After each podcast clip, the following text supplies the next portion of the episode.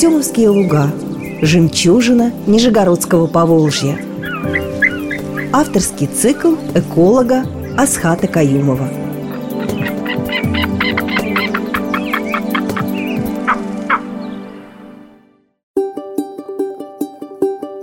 Здравствуйте, дорогие радиослушатели! Продолжаем наши с вами беседы об уникальном природном явлении, о том богатстве, которое досталось нижегородцам, о той удаче, которая выпала нижегородцам и кстовчанам, об Артемовских лугах. Место уникальное, место насыщенное природными сообществами и, соответственно, различными видами живых организмов, место, которое уцелело от утопления Чебоксарским водохранилищем, и вот то, что оно долгие годы, а, собственно, и до сих пор числилось зоной затопления Чебоксарским водохранилищем, это спасло его еще и от хозяйственного освоения. В результате на этой территории у нас с вами сохранились те обитатели, которые обитали в этом месте до того, как мы с вами стали строить Нижний Новгород. То есть они-то, собственно говоря, там жили всегда. Это мы с вами пришли, поселились тут, понастроили кремлей, домов и прочих, так сказать, промышленных объектов. Они там жили. И вот это место уникальное, находящееся у нас буквально под боком, оно сохранило сотни видов живых организмов, в том числе и тех, которые в Нижегородской области не очень хорошо с местами для жизни. Мы с вами леса повырубали, степи пораспахали, дубравы подсводили, и у нас с вами крайне мало осталось естественных мест, где живая природа может, так сказать, пожить в своем таком вот изначальном традиционном виде. И Артемовские луга – одно из таких мест. И благодаря этому в нем приютились различные живые организмы. Мы с вами уже как-то говорили, что десятки и десятки видов птиц из Красной книги Нижегородской области и даже из Российской Федерации обитают в Артемских лугах. И сегодня мы поговорим об одной из таких птиц, которую некоторые видели, некоторые знают. Да? Ну, большинство, конечно, как-то представляет их скорее больше по русским народным сказкам. Птица называется серая цапля. Ну, уже даже потому, что как она называется, да, мы понимаем, что она, в общем-то, в основном серого цвета. В окраске цапель, в окраске серых цапель, скажем так, потому что есть разные цапли, есть белые, там есть, ну, в общем, много, их не один вид. Так вот, в окраске серых цапель преобладает именно серый цвет. С одной стороны, цвет такой маскировочный, потому что когда серая цапля стоит где-нибудь на прибрежной полосе водоема и замирает, то ее, в общем-то, сразу и не отличишь. Она сливается с пейзажем, так сказать, благодаря своей раскраске. С другой стороны, как это говорят, цвет не маркий, птица приспособилась этим цветом выживать. У нее есть, конечно, сказать, свои украшения, да, у них есть полосы из черных перьев, сбоку головы такие реснички накрашенные, такие, знаете, у модницы, которые переходят в длинные хохолки, формируют длинный хохолок, который особенно хорошо видно в полете, когда цапля летит у нее над головой такой сзади хохолок. Но в основном, конечно, такая не сильно яркая, но, собственно, и нет у нее задачи быть сильно яркой, у нее есть задача выживать в условиях природы, а выживать серенькой птичке гораздо легче, потому что и хищник не сразу увидят, да, и какой-нибудь неадекватный человек с ружьем не сразу увидит. Поэтому они прекрасно выживают в своем сером виде. Чем отличается цапля от других обитателей Арцоновских лугов?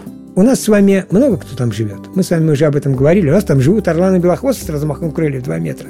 У нас там живут варакушки, птичка размером чуть меньше воробья. То есть у нас очень большой спектр. Вот серые цапли занимают примерно среднее место по размеру среди этих птиц. Когда смотрю, как орнитологи меряют птиц, всегда как бы смущаюсь, потому что они меряют как? Вот они берут птицу и вытягивают ее вот от лап вот до клюва. На самом деле в природе она никогда так вот абсолютно вытянута вертикально не стоит. Хотя цапли любят стоять таким столбиком. Но в все равно они как бы приседают на лапах, сгибают голову, да? Вот, но если мы с вами эту птицу, эту серую цаплю возьмем и померяем вот от кончиков лап до кончика клюва, то она будет почти метровой длины на самом деле. То есть птица-то, да, птица-то крупная по сравнению с, там, с какой-нибудь варакушкой. И поэтому Крупная птица должна есть много еды, иначе как ей жить такой большой птице? Поэтому цапли ищут места, где еды много, а Артемовские луга как раз такое место. Место, где достаточно много еды, где можно, так сказать, и самой поесть, и детей выкормить. Поэтому Артемовские луга – одно из немногих мест области, где у нас с вами у серой цапли есть колония.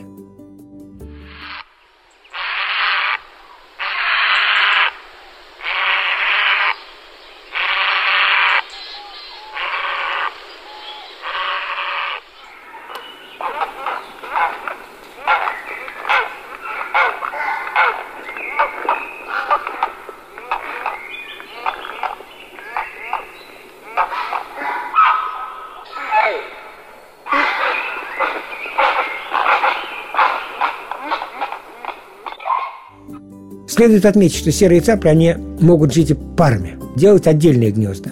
Но в норме они живут колониями. Что значит колония? Колония – это не спецпоселение, где сидят уголовники. Колония – это место, где на нескольких деревьях, на крупных, на больших деревьях десятки пар птиц построили гнезда.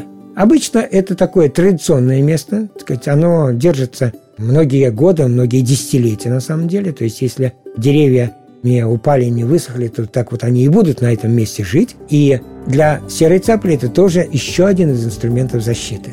Потому что, когда у тебя одиночное гнездо, полетел ты за едой для детей, возвращаешься обратно, а вороны твоего птенца склевали и съели. Легко. В природе это легко.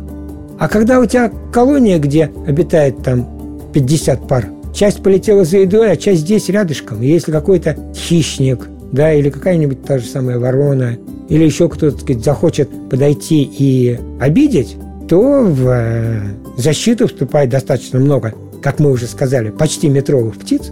Поэтому отбиться от многих, в том числе даже от хищников, колонии гораздо легче. И поэтому для них это действительно фактор выживания. Собственно, поэтому в Красную книгу Нижегородской области «Серая цапля» внесена в категории, где охраняются как раз вот эти колонии, то, что называется ключевые места обитания. Потому что понятно, что отдельное гнездо охранять тяжело, потому что их много, они могут быть разбросаны в разные места, а колоний их не очень много, и вот она, колония серой цапли, где тут толпа этих цапель, и чтобы обеспечить выживание вида в Нижегородской области, мы просто эту территорию можем взять под охрану, запретить рубить эти деревья и, собственно, все, все, что надо для охраны этого вида. Потому что люди на месте гнездования цаплям ну, совершенно индифферентны. И поэтому они совершенно легко относятся к приближению человека, но уж если прям под колонию пришел, то цапли взлетят и улетят. Да и то не все. Некоторые будут спокойно сидеть на гнездах и на нас сверху смотреть.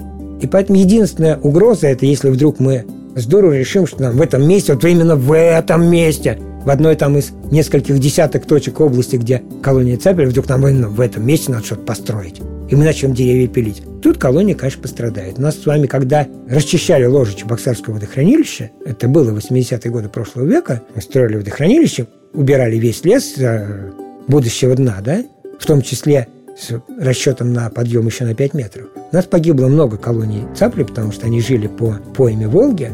Деревья все надо убрать, чтобы они там на дне водохранилища потом не гнили. Поэтому чистили ложи, спиливали огромное количество. И даже были случаи, я вот как бы причастен к одному из таких случаев, когда на одном из островов, вот, кстати, практически в Артемовских лугах, на одном из Волжских островов, в рамках подготовки ложа решили спиливать деревья в мае месяце. Спилили вместе с гнездами цапель, вместе с птенцами маленькими, которые там были, естественно, погибли. Вот, и это была большая беда. Мы фиксировали этот факт, мы собирали показания свидетелей. Тогда еще занималась этим охотинспекция, сейчас это по-другому называется структура. И реально руководитель бригады, которая не включила мозги и пилила деревья с гнездами птиц, был тогда достаточно крупным, по тем временам очень крупно оштрафован ну и реально наказан, да, то есть уголовное дело, конечно, возбудить не удалось, как это часто бывает в охране животного мира, но серьезные штрафы, так сказать, ему катили, я думаю, человек на всю жизнь запомнил, что когда наверху птицы гнездятся, то, наверное, в это время пилить не надо. Поэтому, на самом деле, для колонии цапель основная угроза – это мы с вами. Это если мы вдруг вот решим здесь что-то делать. Поэтому в Артемских лугах у нас с вами то место, где мы пока еще ничего не делаем – и я надеюсь, что мы не будем там ничего делать, сказать, что мы сохраним этот уголок природы, потому что это один из последних таких уголков в Российской Федерации. И мы просто обязаны его сберечь. Поэтому там пока колония серых цапель живет и процветает, ей хорошо.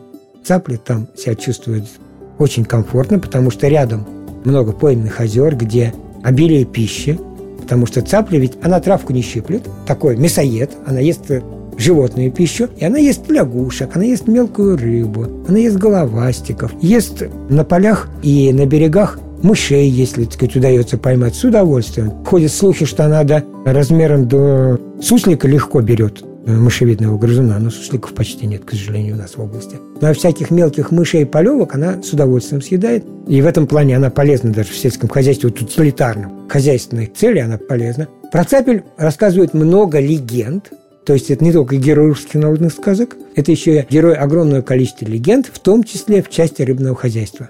В 60-е 70-е годы их очень сильно обижали, да и позже иногда попадалось. Люди, в общем-то, не сильно все адекватные. Их очень обижали на рыбоводных хозяйствах.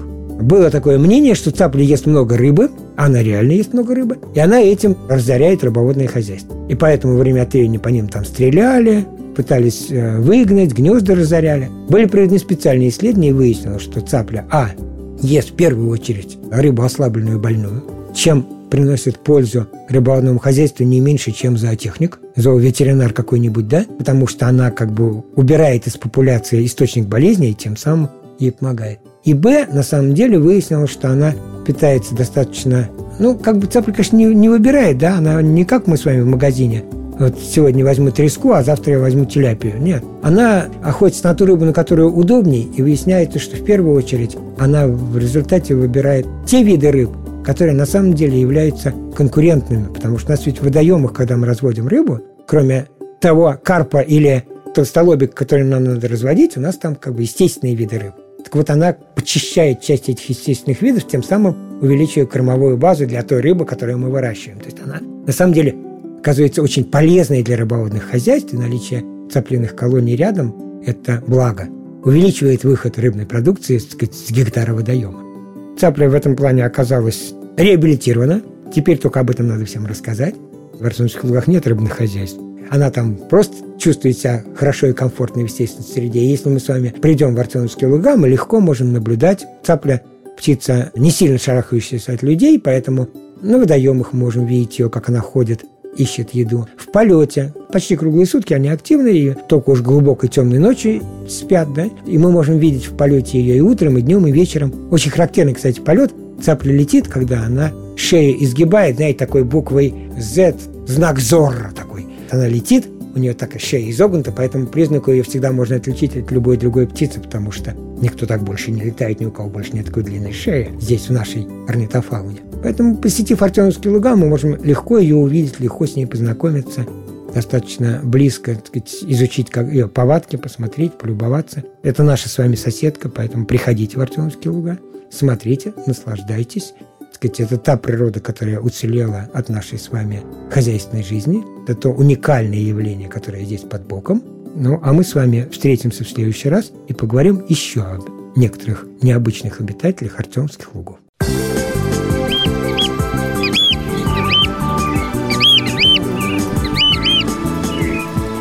Артемовские луга. Жемчужина Нижегородского Поволжья –